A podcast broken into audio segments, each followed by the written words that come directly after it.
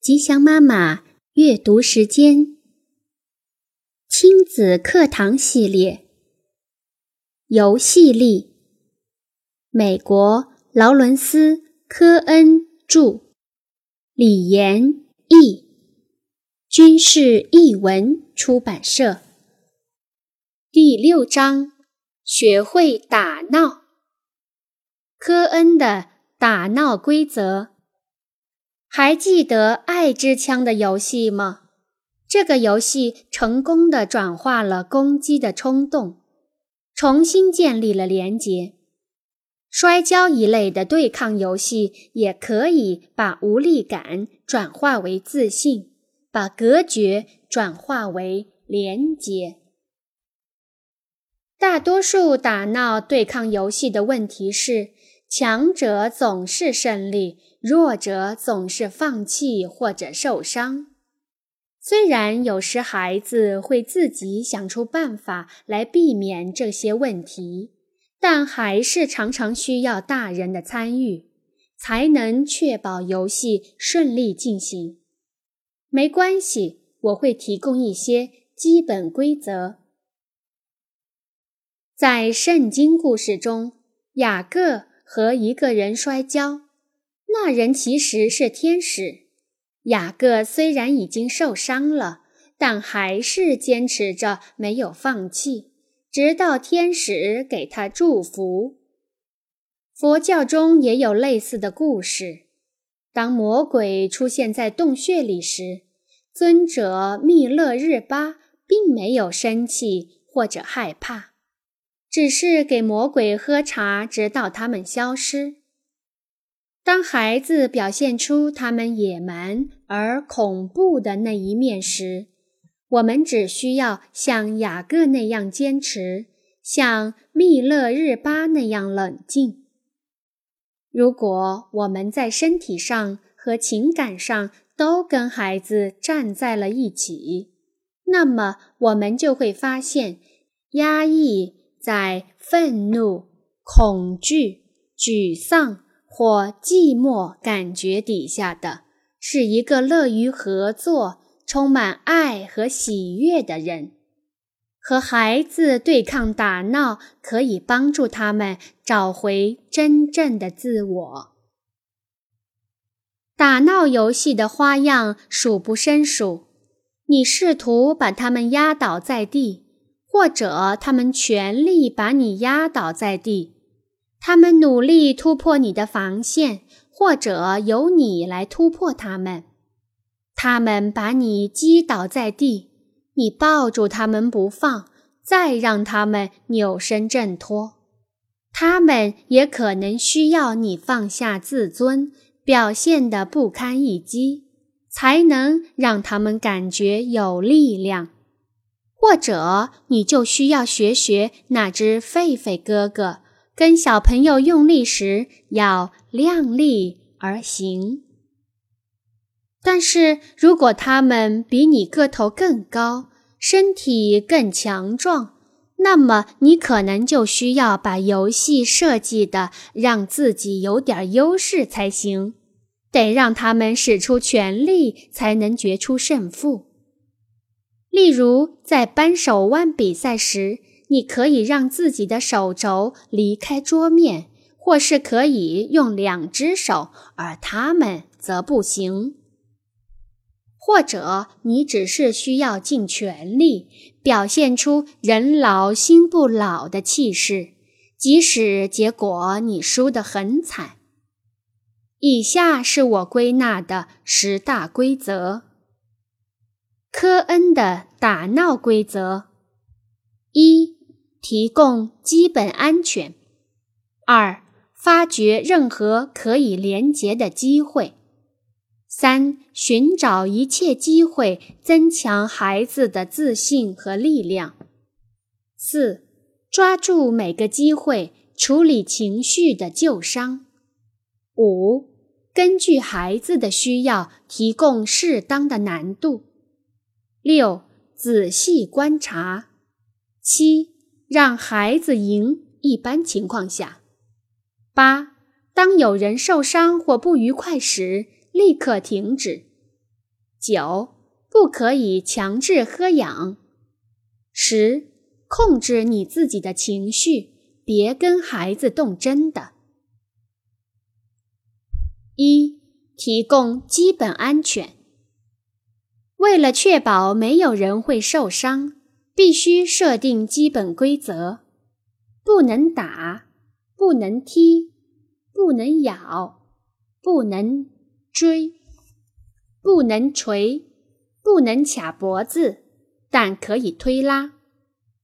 这除了安全考虑之外，与打人相比较，推拉也更有助于建立自信与廉洁。不让包括你自己在内的任何一个人受伤，这样才有安全感，才能进行更有效的游戏。你也要小心情感上的伤害，不要嘲笑或讽刺孩子。由于在打闹过程中，即使没有人真的受伤，大家也经常要装作大喊“哎呦”或者“别打啦”。因此，你们可以商量出一个暗号，表示立刻停止，不会与打闹时的台词相混淆。例如，可以直接喊“全体停止”，也可以用搞笑的话如“香蕉奶油派”。暗号说出来时，或者有人受伤时，要立刻终止游戏。对于基本原则，孩子可能需要多次提醒才会记得。最好是经常提醒他们，快要伤害到别人时，温和而坚决地抓住他们，不要一有人违规就停止游戏。看看你能不能坚持住，继续游戏，同时又能保证安全。我们也可以借机帮助那些较容易冲动、攻击性强的孩子，逐渐提升他们的自我控制力。同伴之间的打闹之所以失控，就是因为没有人特别留意安全性，所以游戏就变成了打架，然后以受伤收场。二。发掘任何可以连结的机会。休息时就拥抱孩子，一有机会就创造连结。如果孩子避免和你眼神交流，就可以说：“在我们战死之前，让我们以古代战士的传统互相深情对视吧。”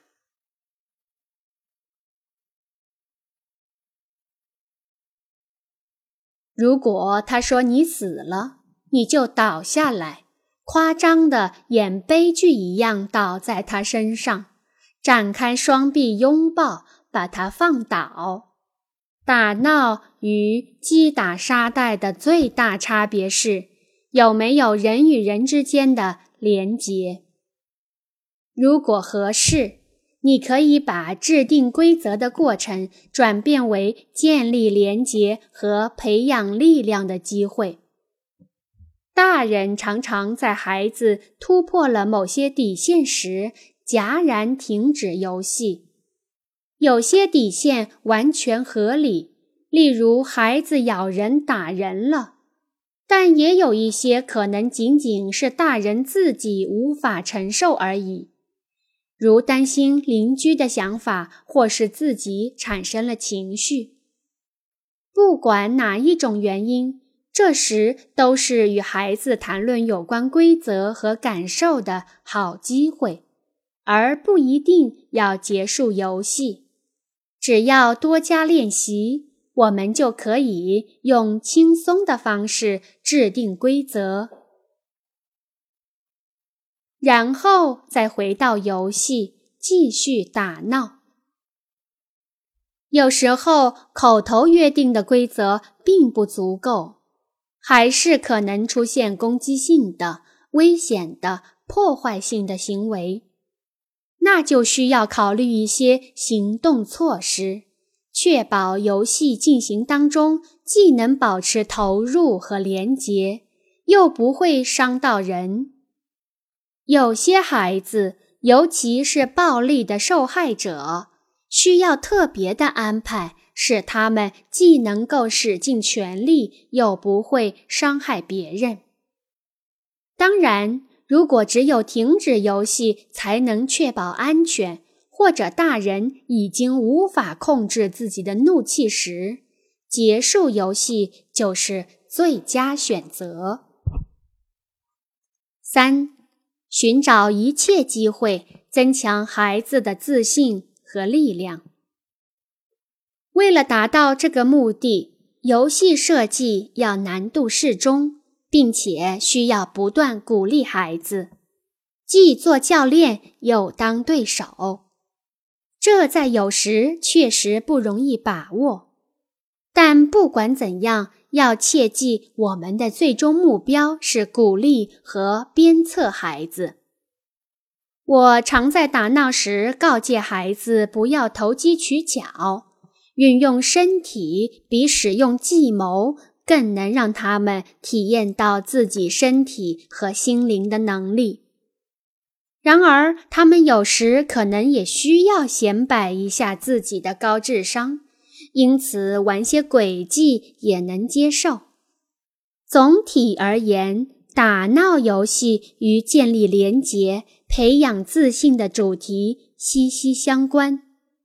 它所传达的意思是：欢迎使用你的力量，在这里不需要伤害其他人。你就可以既展示力量，又享受连结。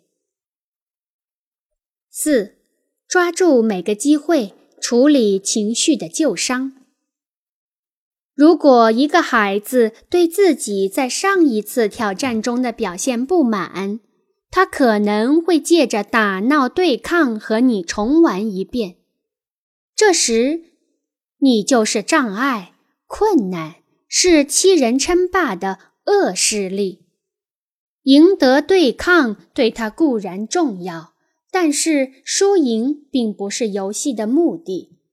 他更需要的是在你的加油鼓劲下，竭尽全力去拼搏。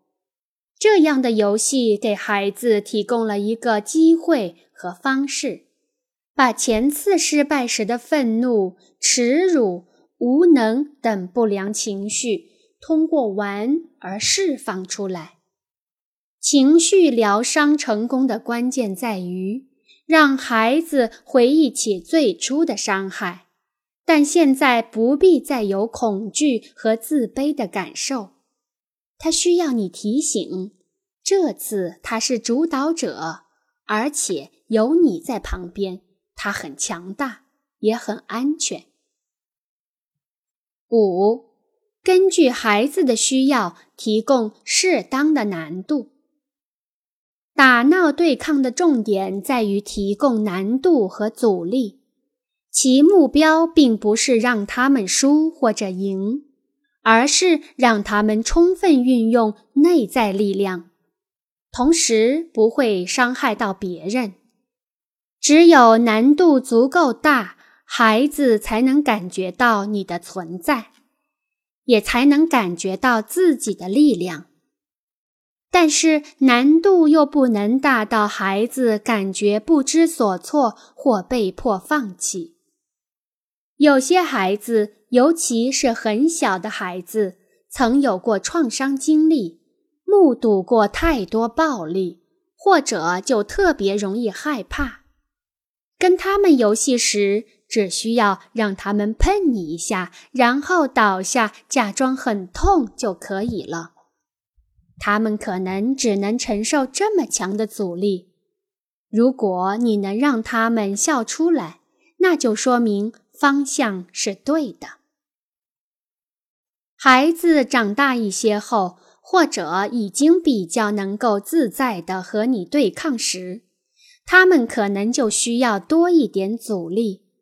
你可能需要把他们推回去一些，或是其他适当的安排，这样使他们必须努力才能战胜你。年龄更大、更强壮、更自信的孩子，你就需要让他们使出全力才行。如果孩子在对抗时想伤害你，你需要安全但坚决地制止他们，这样他们才不会伤害你。孩子被束缚时，他们可以用力挣扎，释放出那些一直以来导致攻击好斗行为的深层感受。六，仔细观察。如何判断在某个时刻是应该加强连结，还是应该建立自信，或是该继续游戏呢？我们永远无法明确一个标准答案，但是只有通过仔细观察，你才能提高成功的机会。假如孩子对身体接触表示犹豫，那么就试着请他用手指戳你一下，然后你夸张地被戳倒在地。这类提升信心的速效药对于某些孩子有时是必要的，他们在此基础上才可能建立连结。或者，如果孩子的眼睛根本不看你，只是一味的又踢又咬。那就把节奏放慢，试着吸引他的注意力。先进行一些身体的接触，然后再开始打闹游戏。有两个信号能表明你的方向正确，一个是咯咯的开心笑声，另一个是汗流浃背而竭尽全力。有时这两种情况可能时隐时现，那就意味着打闹游戏正从享受乐趣转变成为与自卑感的对抗。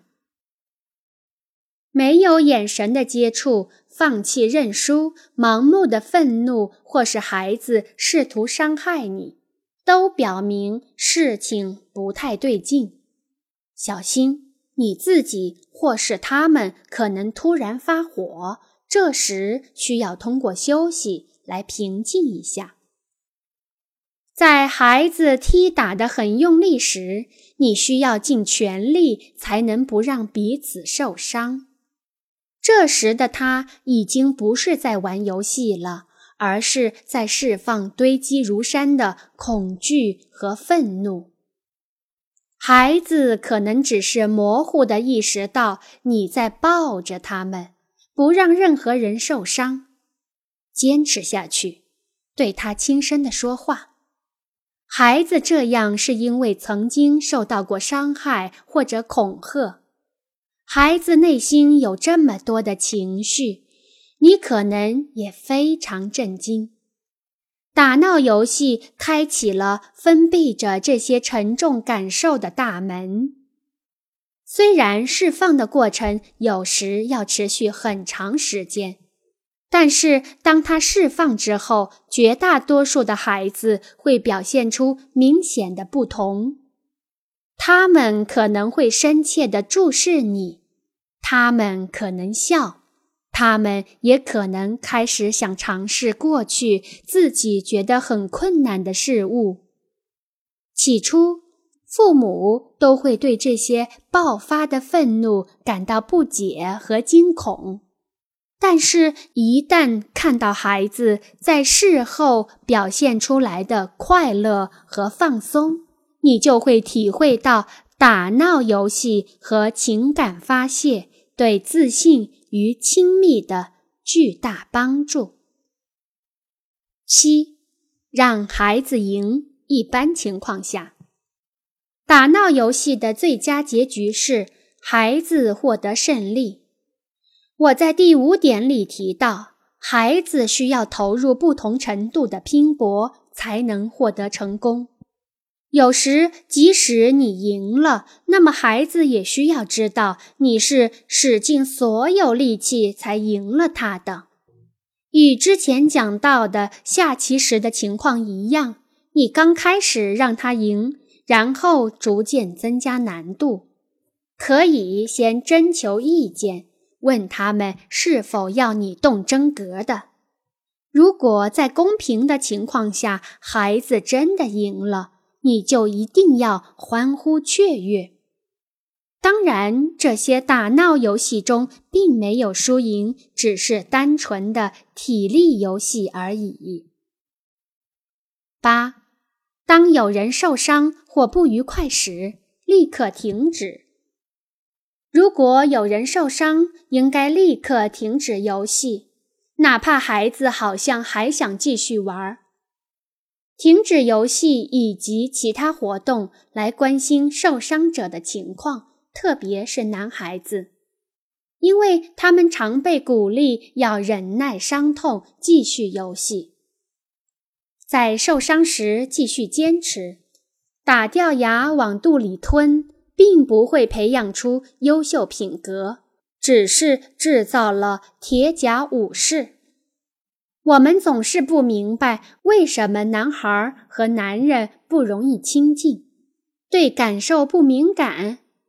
我们强烈的想要把男孩子武装起来，但我们并不明白，其实这并不是让他们在世界中感到安全的好方法。女孩们也没能幸免。当今社会越来越鼓励女孩子的运动精神，同时也开始教导她们要忽略痛苦。对于某些男孩或女孩，他们所需要接受的挑战，不是在受伤时仍需坚持，而是在休息之后能够重新回到游戏当中。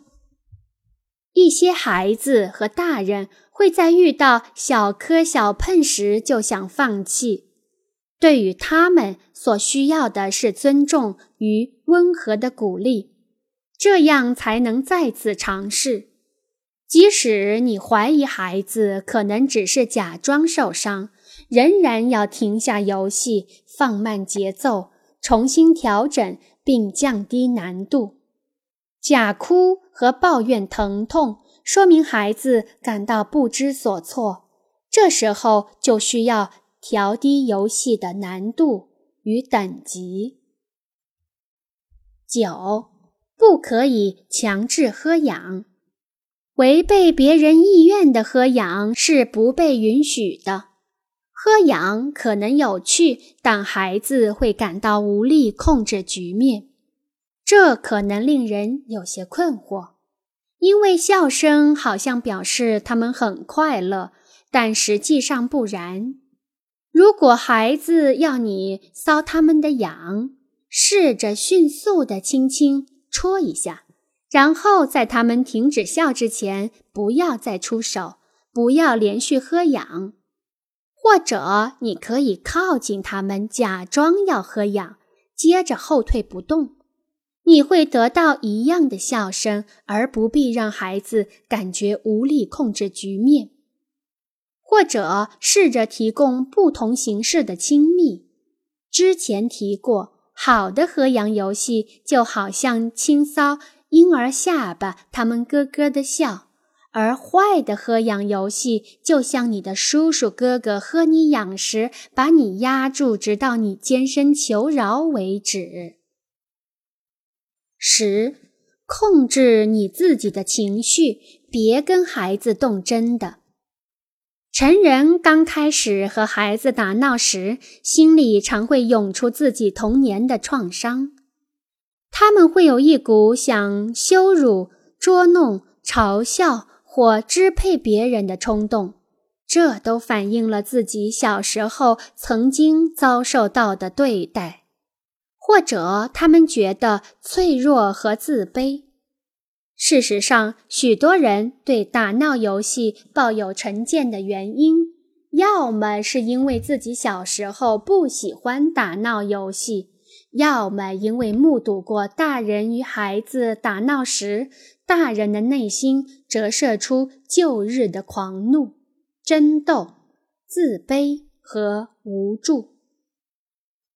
我们在这里讨论的打闹对抗游戏，目的是加强孩子的自信和力量。因此，不要让自己的感受掺杂进来，而阻碍了这个游戏。同一个比自己强大又极力想赢的大人对抗，对孩子一点帮助也没有。这是孩子的时间，不是你的。在最后一章，我们会谈到如何在这些不良感受发生时有效地处理它们。在这之前，如果你的旧创浮现，先把它放一边，专注到先前提到的目标和原则上。童年没有体验过身体能力的大人，会对这类游戏感到迟疑和却步，尤其是那些曾经被阻止玩这类游戏的女孩。或是有些经常挨打的男孩，这些人可以先找一位朋友做些练习，在镜子前发出空手道般的喊叫，上一些武术课程，或是进到力量之屋。见第四章。另外一个人群即大部分的男性。他们在孩童时就被鼓励可以表现粗鲁、好斗和竞争，对抗关乎自己的生存，因此这种意识阻碍了我们通过打闹来加强连结，并培养孩子的自信。把残暴的竞争意识放在门外吧。如果你感到生气或挫折，千万不要进行打闹游戏，与孩子保持眼神接触，中场休息做个拥抱，把目标定在孩子的笑声，而不是超人般的英勇。我们很多人在小时候都被野蛮的对待过，在打闹时没人为我们着想，结果。留在我们心里的感受，把我们变成了战场上失控的大炮和士兵。如果你无法把这些不良感受放在一边，那么你可以诚实的表达出来，但要用幽默的方式，而不是野蛮的方式。最有效的方法是夸大它。好累，好累。我一秒钟都不可能清醒了，你得把我弄到沙发那边，再打下去我就死定了。哎呦哎呦，好痛！你踩到我脚趾头了，我再也不当你的朋友了。要是赢不了，我会难受一整天的。